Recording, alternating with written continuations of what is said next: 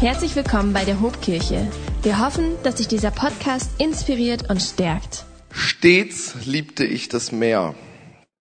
Der Blick in die grenzenlose Weite, dort, wo die Schnur gerade kimmt, die Unendlichkeit der Wasserfläche mit der des blauen Himmelrands zu verbinden und von ihr scharf zu trennen versteht. Ich liebte den Ozean mit seinen Schätzen.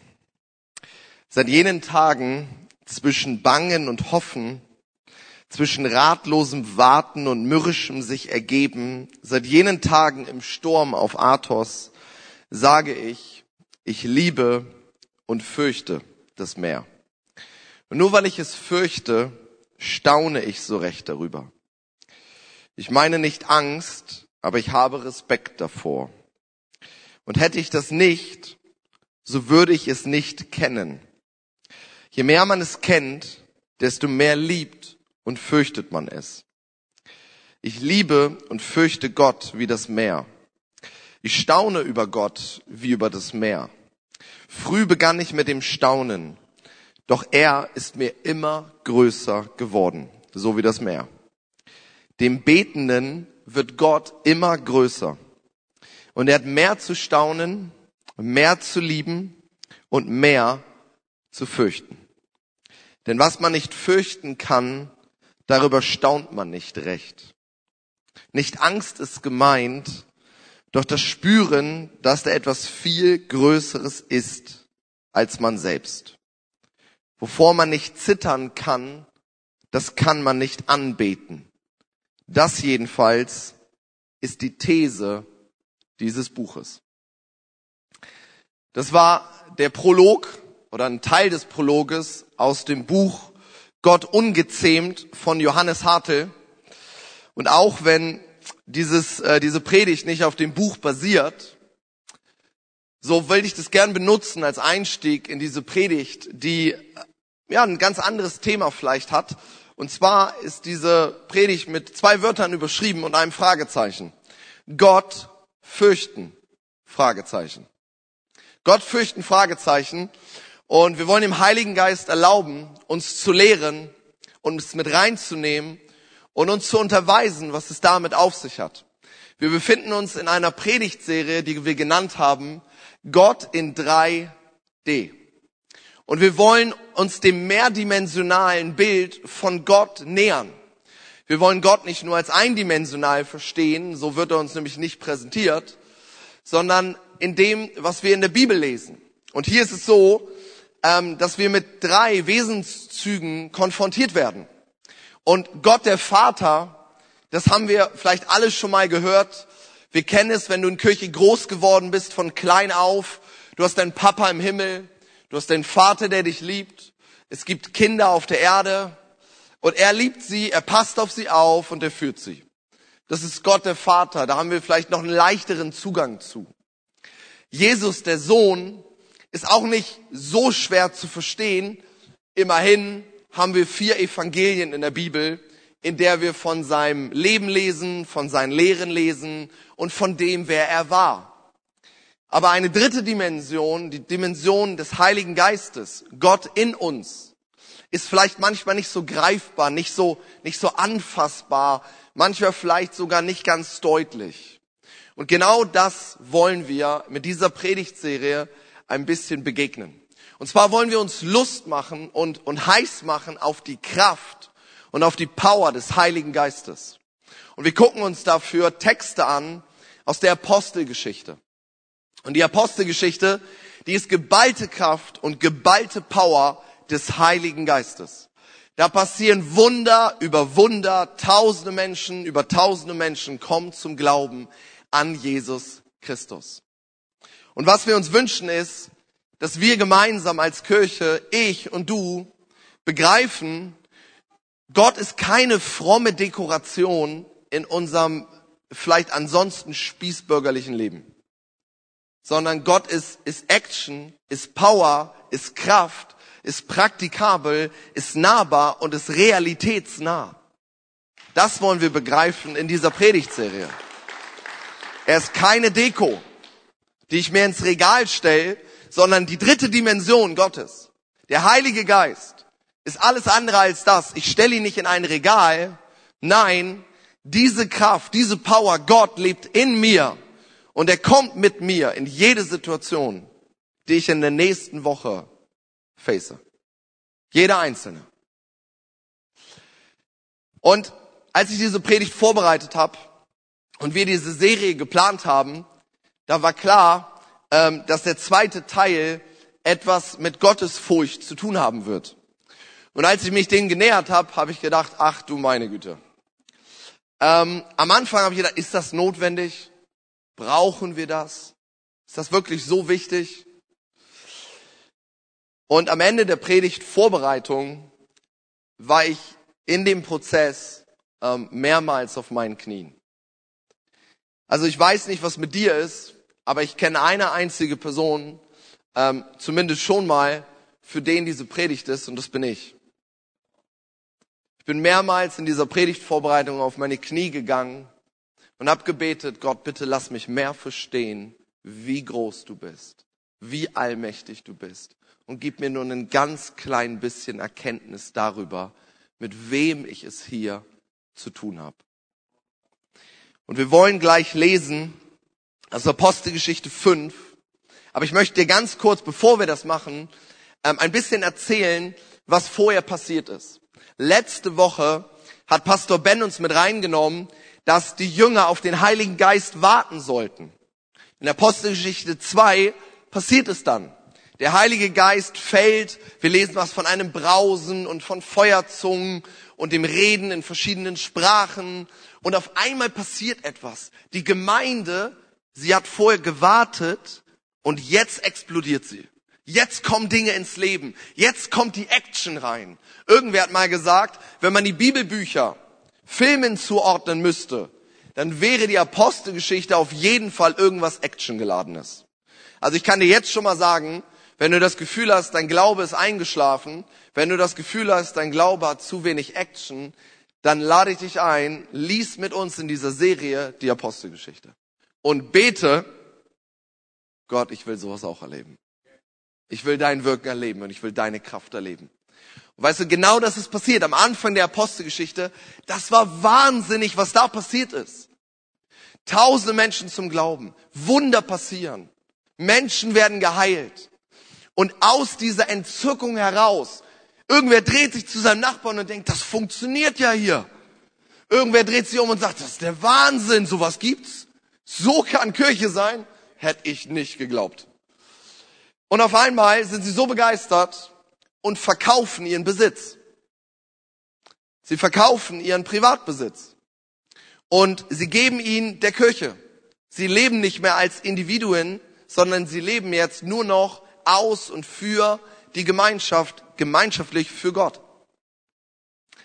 Und zwei Leute, ein Ehepaar, Hananias und Sapphira, die denken sich, ey, wenn das hier alle machen, die verkaufen alle ihr Zeugs, spenden das alle der Gemeinde, wie eine große, schöne Familie. Dann sagen die sich, das wollen wir auch machen. Und sie verkaufen ihr Grundstück, aber sie begehen einen Fehler. Und zwar entschließen sie sich gemeinschaftlich dazu, bewusst und vorsätzlich zu lügen und zu betrügen. Und sie gehen zu den Aposteln, zu den Leitern der Gemeinde und sie versuchen diesen Schwindel zu verkaufen. Und ich lade dich ein, gemeinsam mit mir aufzustehen, wenn wir in Apostelgeschichte 5 lesen, wie Petrus darauf reagiert und wir lesen ab Vers 3. Da sagte Petrus, Ananias, warum hat der Satan dein Herz so besetzt, dass du den Heiligen Geist belügst und etwas vom Erlös des Grundstücks unterschlägst? War es nicht dein Eigentum, solange es unverkauft war und konntest du über den Ertrag nicht frei verfügen, als es verkauft war? Wie konnte dir so etwas in den Sinn kommen? Nicht Menschen hast du belogen, sondern Gott. Als Ananias diese Worte hörte, brach er zusammen und starb. Und große Furcht überkam alle, die es vernahmen. Du kannst ruhig stehen bleiben. Wir lesen sofort weiter. Jetzt kommt die Frau Sapphira dazu, die von dem ganzen Geschehen nichts mitbekommen hat. Und sie versucht ebenfalls diesen Schwindel zu verkaufen. Und wir lesen weiter ab Vers 9. Petrus erwiderte ihr, wie konntet ihr nur übereinkommen, den Geist des Herrn so auf die Probe zu stellen? Schau, die Füße derer, die deinen Mann begraben haben, stehen schon vor der Tür und sie werden auch dich hinaustragen.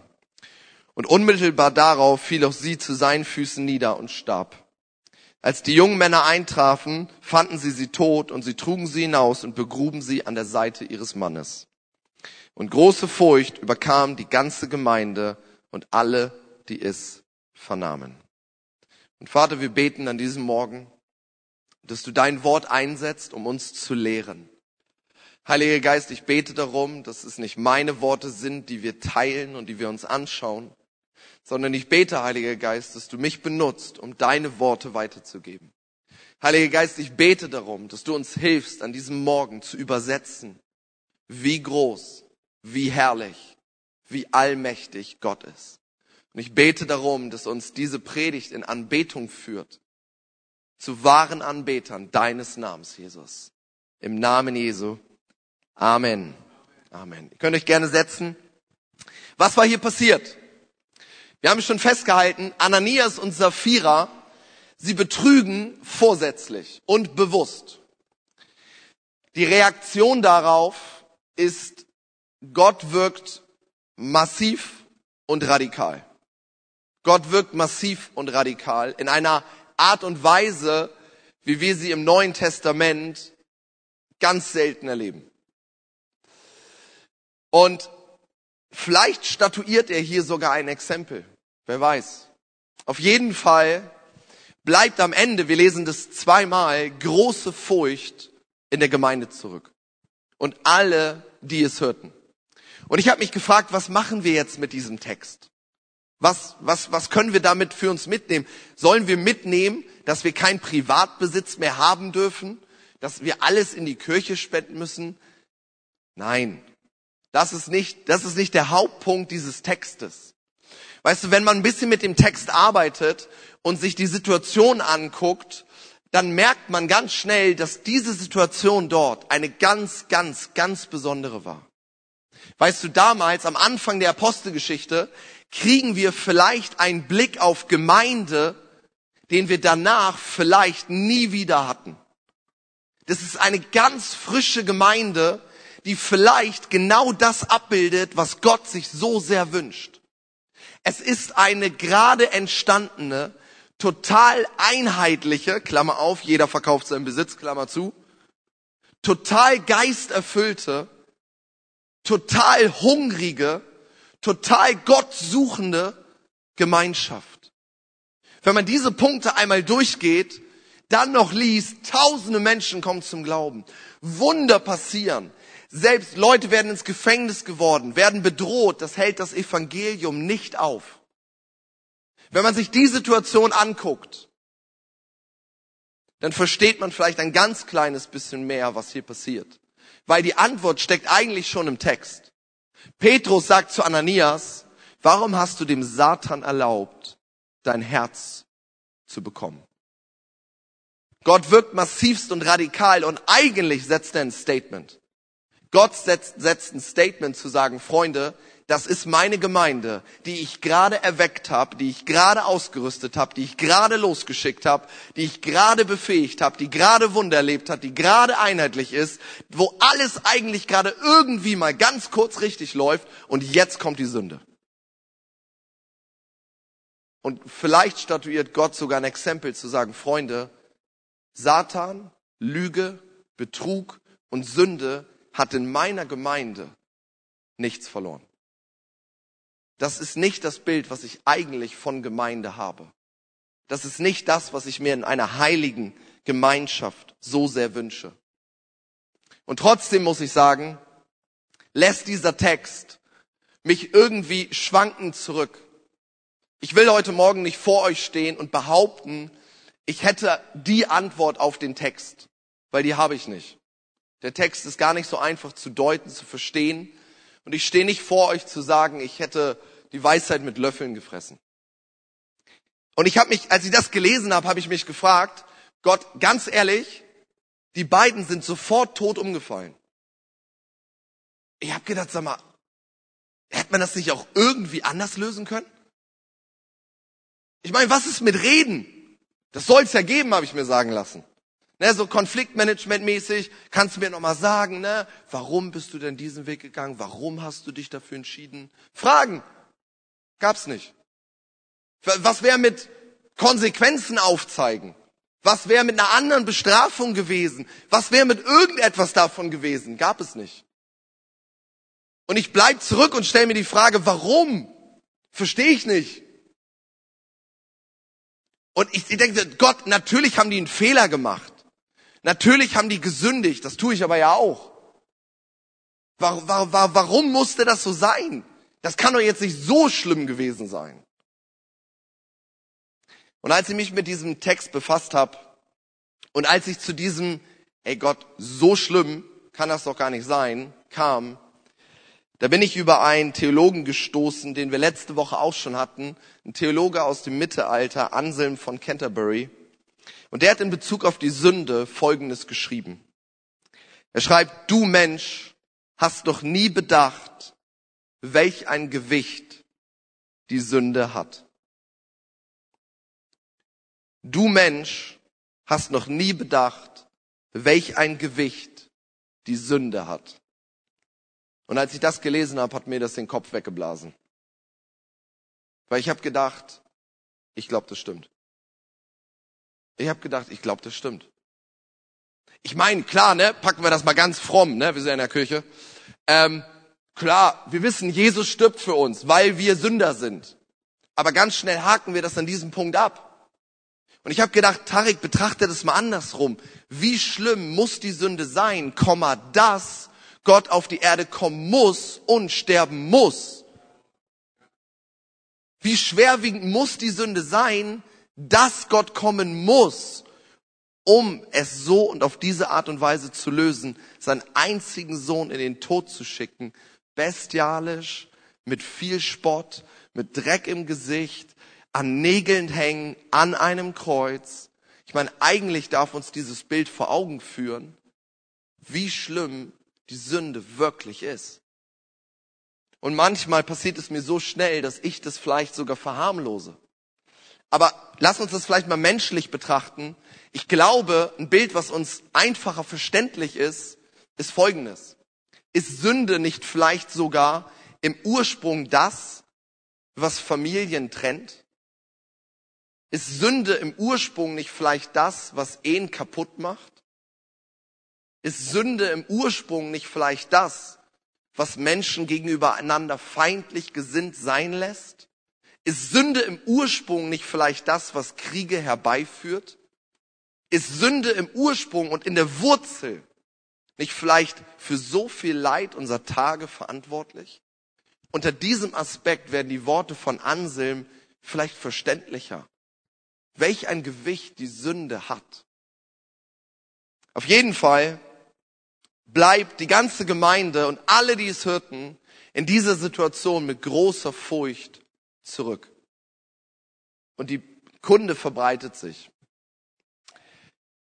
Und ich habe mich gefragt, was soll mir das mit dieser Furcht sagen? Und dann habe ich das gemacht, was, was man so tut, wenn man versucht, sich gut auf eine Predigt vorzubereiten. Ich habe mir mal den griechischen Urtext angeschaut und ich habe mal das Wort Furcht im Griechischen angeschaut. Und im Griechischen heißt Furcht Phobos und sagt mehrere Dinge aus, unter anderem in Schrecken versetzt sein, Furcht, Schreckhaftigkeit, Angst, aber auch Ehrfurcht, Ehrerbietung und Respekt. Was auffällt, das griechische Wort ist wesentlich variantenreicher als das deutsche. Es gibt negative Aspekte. Jemand ist in Furcht, jemand ist in Schrecken versetzt. Aber es gibt auch Wörter mit einem etwas positiveren Touch jemandem eine Ehrerbietung zubringen, Respekt vor jemandem haben, sind schon wieder Wörter, die ein bisschen positiver daherkommen. Und ich habe gedacht, okay, wie übersetze ich uns das ins Leben? Und ich habe dir eine ganz kurze Geschichte mitgebracht, die uns auf einen neuen Punkt zuführen soll. Ähm, und zwar 2019 war Layana, meine Frau, und Torge, mein Bruder und ich ähm, Wandern in Amerika.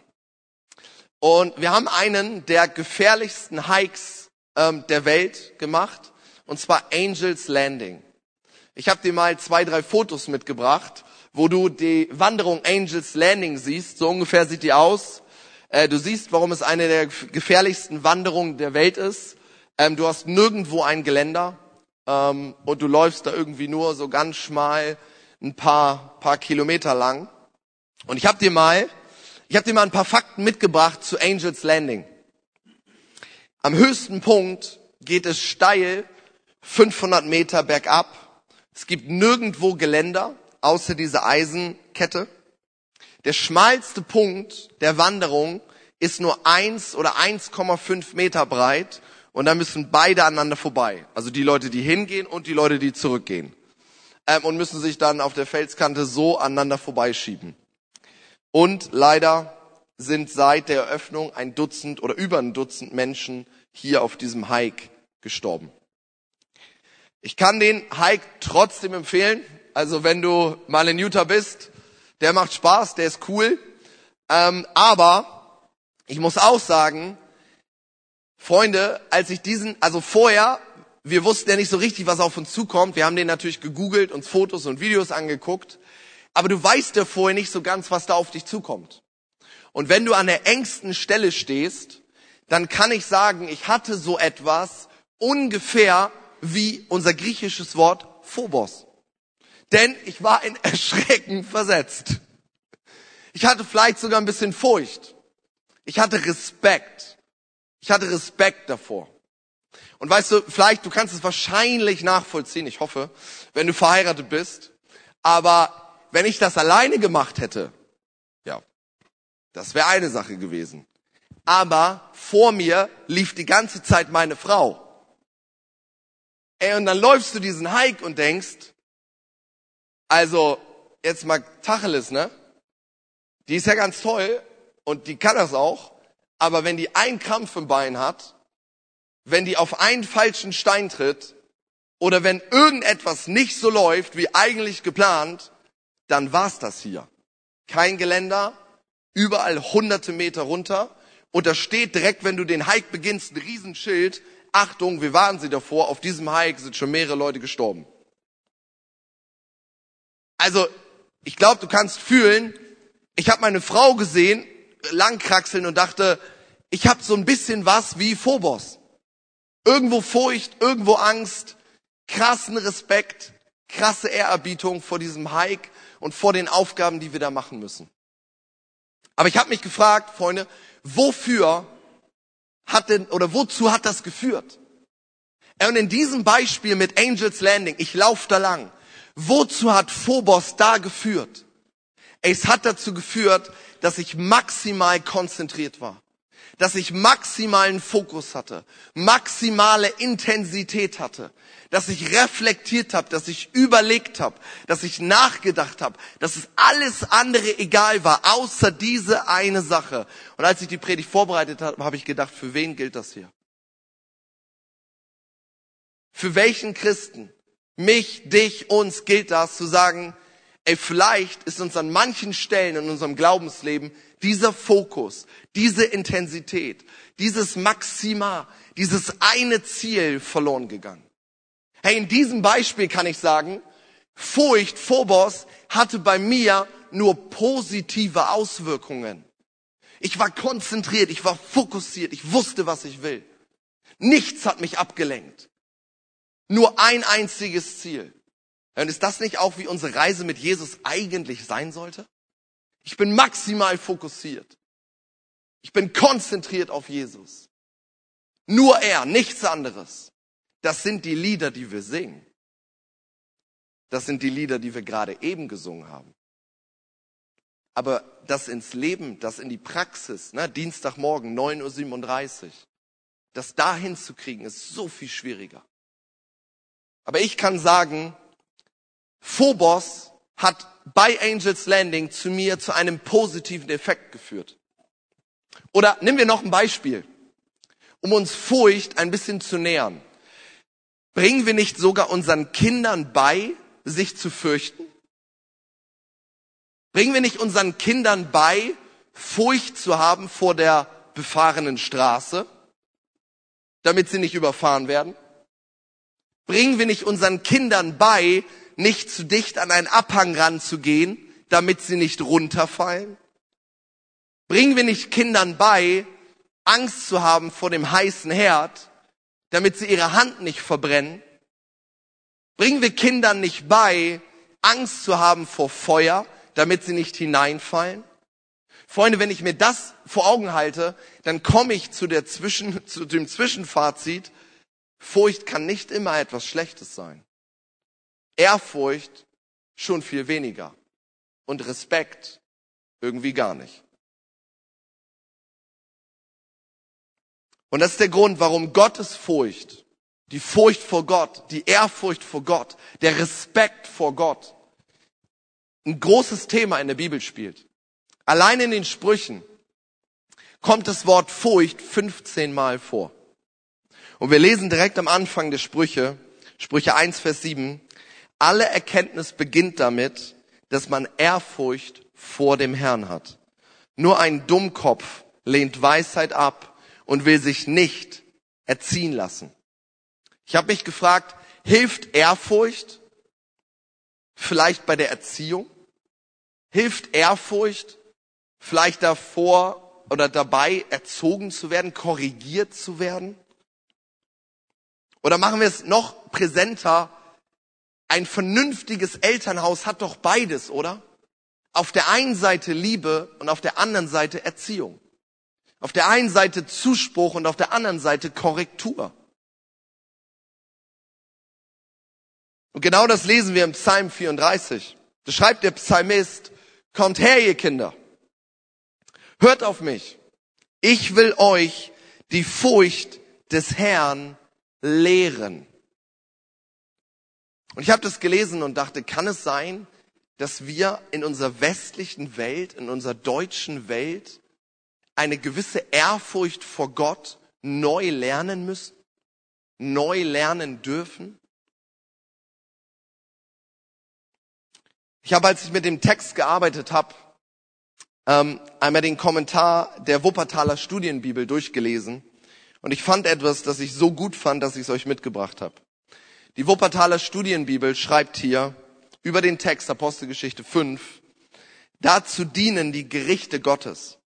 Wir alle sind vom Sündenfall her ohne Furcht Gottes und tragen tief in uns die Neigung, Gott nicht wahrhaft ernst zu nehmen. Wow. Wir tragen tief in uns die Neigung, Gott nicht wahrhaft ernst zu nehmen. Es ist Gottes Gnade mitten in seinen Gerichten, wenn die Gemeinde dadurch seiner heiligen Wirklichkeit inne wird und die Furcht Gottes lernt. Und ich habe das gelesen und dachte, das ist wahr. Ich habe gelesen, ich habe das gelesen, habe gedacht, das ist wahr. Das hat mich so getroffen, dass ich ich konnte nicht anders zu wissen, Tarek, auf dich trifft das zu. Das ist wahr. Und irgendwie klingt das nach klassischer Bibellehre, oder? Der Sündenfall. Sünde kommt in das Leben der Menschen und er stört das Beziehungsverhältnis zwischen Gott und Menschen. Ein Beziehungsverhältnis ist gestört. Das zwischen unserem Papa und Himmel und uns. Und deswegen kam Jesus Christus auf die Erde um dieses gestörte Beziehungsverhältnis wieder in Einklang zu bringen. Herr, und ich möchte jeden Tag meines Lebens aufpassen, dass ich weiß, in welcher Liga ich spiele und in welcher Liga Gott spielt. Weil er spielt nicht in meiner Liga. Ich spiele nicht in seiner Liga. Und ich glaube, wir tun gut daran, diesen Punkt nie zu vergessen. Ich glaube, wir tun gut daran, diesen Punkt niemals zu vergessen. Freunde, selbst wenn, ich hoffe nicht, dass er es tut und ich glaube auch nicht, dass er es tut, aber selbst wenn Gott heute aufhören würde, irgendein Wunder zu tun, irgendein Gebet zu beantworten, gar nichts zu tun, er wäre es immer noch wert, angebetet zu werden. Weil ohne seine Luft zum Atmen würde ich hier nicht stehen und du hier nicht sitzen. Das ist unfassbar das bläst uns den Kopf weg. Aber wenn Gott heute aufhören würde, etwas Gutes zu tun, dann müsste ich, ich als Tarek, ich müsste zu dem Fazit kommen, er ist meine Anbetung immer noch wert. Nur allein aus der Tatsache, dass er Gott und ich Mensch bin. Nur allein wegen dieser Tatsache. Und ich habe überlegt, wie, wie, kann man das, wie kann man das darstellen? Pastor Ben hat es letzte Woche so treffend gesagt. Wir versuchen hier vorne etwas zu erklären, was wir nicht erklären können. Wir versuchen Gott zu erklären und gleichzeitig können wir ihn nicht erklären, weil wir ihn niemals erfassen werden. Und ich habe gedacht, Freunde, Gott ist am Ende des Tages so vielschichtig, so mehrdimensional, nicht zu fassen und nicht zu begreifen. Aber ich habe gedacht, eine Illustration, die ich uns ein bisschen verdeutlichen möchte, ist, ist Feuer. Weiß nicht, ich wollte das gern mitbringen und ich dachte, es wäre vielleicht cool, wenn man hier ein Feuer anmachen würde. Dann würden wir das alles sehen. Das Problem ist, dass ich meinen Job verlieren würde, wenn ich hier Feuer machen würde. Aber, ich meine, Feuer ist doch genau das, über das wir gerade reden, oder? Ich meine, Feuer wärmt mich, aber es kann mich auch verbrennen. Es ist schön anzuschauen, aber es kann gleichzeitig ganze Städte zerstören und niederbrennen. Ich kann auf dem Feuer mein Essen zubereiten und es kann gleichzeitig mein ganzes Hab und Gut zerstören. Das ist Feuer. Und Gott ist noch so viel mehr als das. Ich habe mir in mein Skript geschrieben, die Furcht vor Gott, die Ehrfurcht vor Gott, der ehrwürdige Respekt vor Gott. Ich glaube, er hilft unserem westlichen Kuschelbär-Gottbild manchmal wieder in ein Gleichgewicht zu kommen. Vielleicht hilft Ehrfurcht vor Gott meinem westlichen Kuschelbär-Gottbild manchmal wieder in ein Gleichgewicht zu kommen. Ich hatte in den letzten Wochen zwei Situationen, die mir überhaupt nicht gepasst haben. Und wo ich auch richtig sauer auf Gott bin. Und ich das auch heute noch nicht verstehe. Und ich meine, die Bibel ist uns ein gutes Beispiel da drin. Wir dürfen uns bei Gott beschweren, wir dürfen uns bei Gott ausheulen und wir dürfen Gott auch anklagen. Ich meine, immerhin gibt es sowas wie Klagepsalm, wo wir lesen dürfen, Gott ist an unseren Emotionen interessiert, egal in welche Richtung. Und ich war anderthalb, zwei Tage richtig, also richtig beleidigt auf Gott. Ich habe richtig gedacht, Gott, ist das wirklich dein Ernst? Ne? Ich mache dieses, jenes, das, das. Ich habe bin nicht Arzt geworden, obwohl ich das wollte. Du hast mich in die Kirche gerufen, jetzt mache ich das und du machst nicht. Vielleicht kennst du sowas. Und nach zweieinhalb Tagen bin ich wieder in der Predigtvorbereitung. Und das war einer dieser Momente, wo ich auf die Knie gehe und wo ich zu der Erkenntnis kommen muss, wo sich jede Faser meines Seins dagegen gesträubt hat. Tarek, selbst wenn er es nicht tut, er ist es immer noch würdig, dass du ihn anbetest. Er bleibt immer Gott und du bleibst immer Mensch. Er bleibt immer Chef und du bleibst immer der, der hinterherläuft. Das ist die Reihenfolge. Das ist die Positionierung. Das ist unsere Rolle im Geschehen. Das ist meine Rolle im Geschehen. Und ich habe mir so drei Sätze aufgeschrieben. Ist Gott mehr als nur Erschaffer der Welt? Ist er vielleicht auch Herrscher? Ist Gott mehr als nur Helfer? Ist er vielleicht auch Zurechtweiser? Ist Gott mehr als nur unser Retter? Ist er vielleicht auch Richter? Freunde, kann es sein, dass wenn der Heilige Geist in uns eine neue Gottesfurcht bewirkt, dass sich das sogar positiv auf unser Glaubensleben auswirkt? Ich glaube ja. Ich glaube ja. Weil am Ende des Tages bringt es mich immer wieder neu auf die Knie, wenn ich verstehe, wer hier Gott und wer hier Mensch ist. Und das ist eine der Jobs des Heiligen Geistes. Gott in mir bringt mir bei, wer ist Gott, wer bin ich? Bringt mir bei, was die Lehren sind. Er unterweist mich, aber er korrigiert mich auch.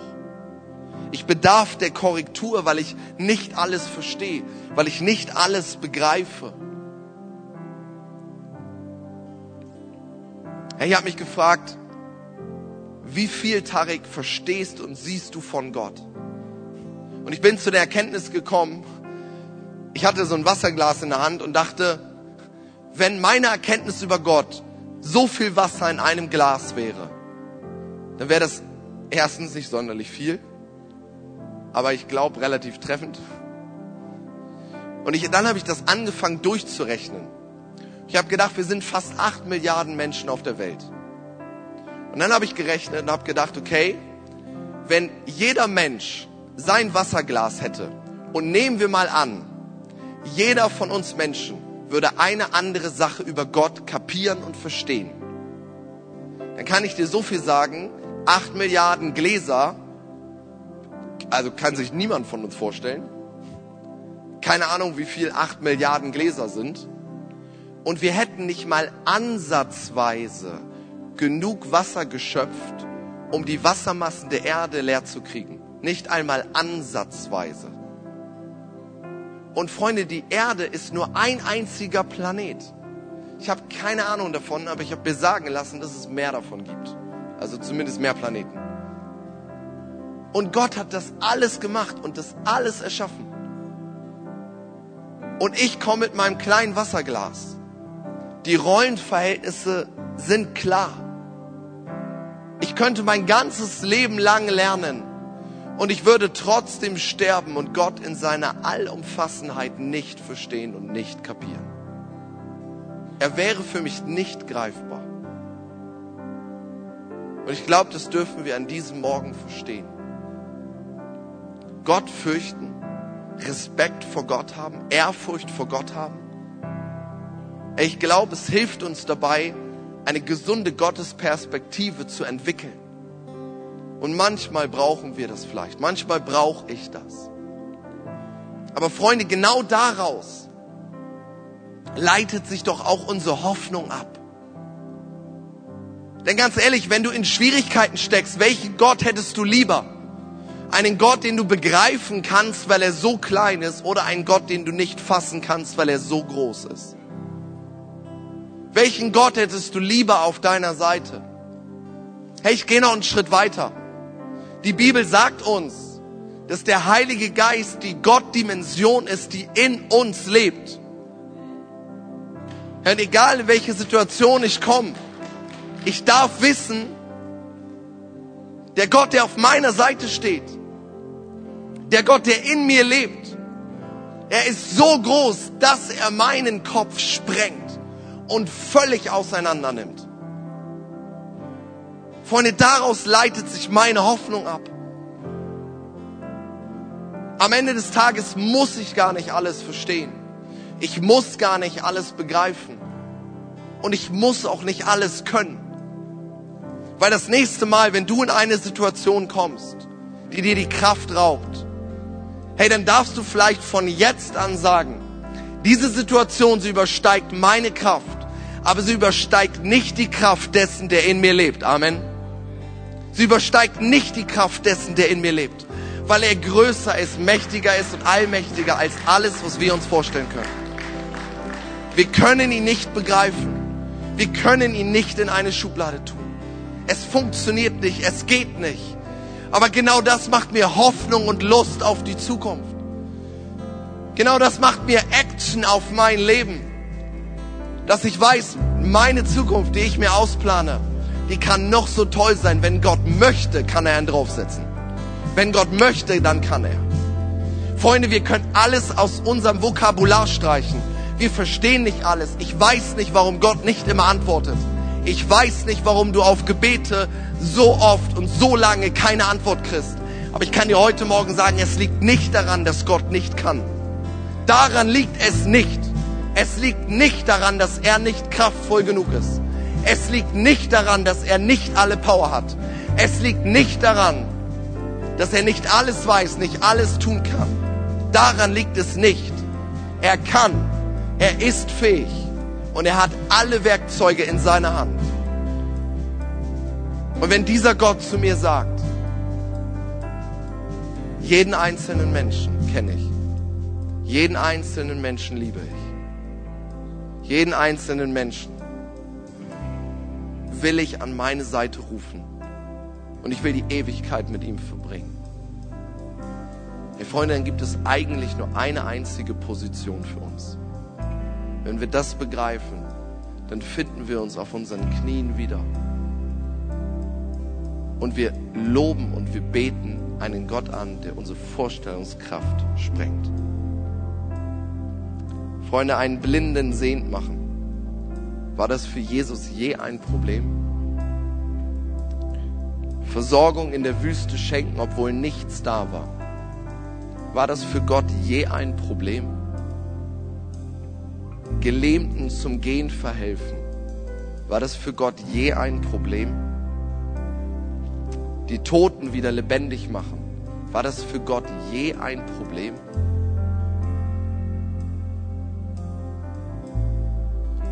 Gott kann. Gott ist fähig. Er hat die Werkzeuge in seiner Hand. Und jetzt am Ende dieser Predigt verstehe ich ein ganz kleines bisschen mehr, was Johannes Hartl sagt, wenn er schreibt, wovor man nicht zittern kann, das kann man auch nicht anbeten. Ich bete an, weil ich zitter.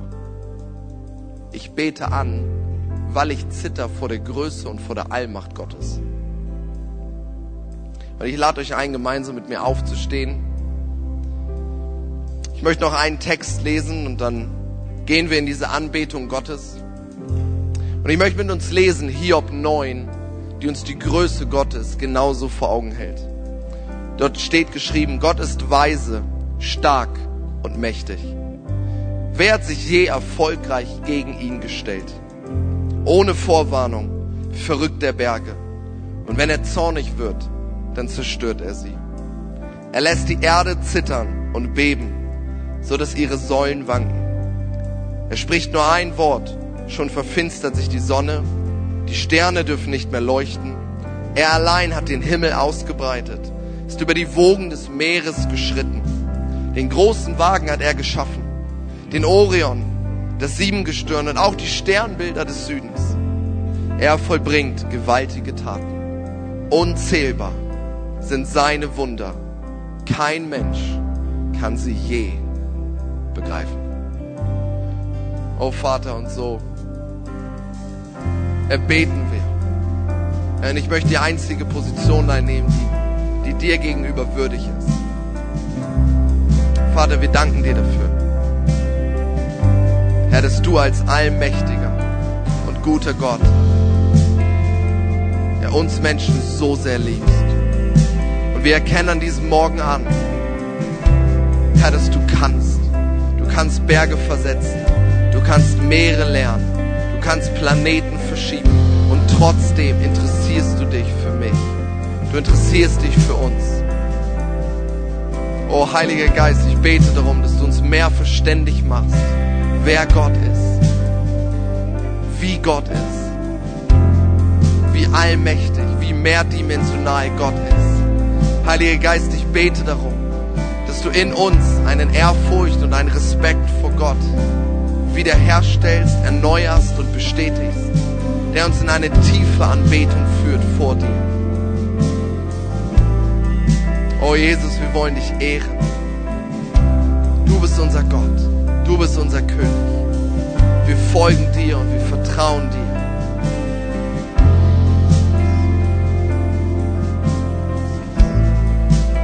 Formulier du dein eigenes Gebet zu Gott.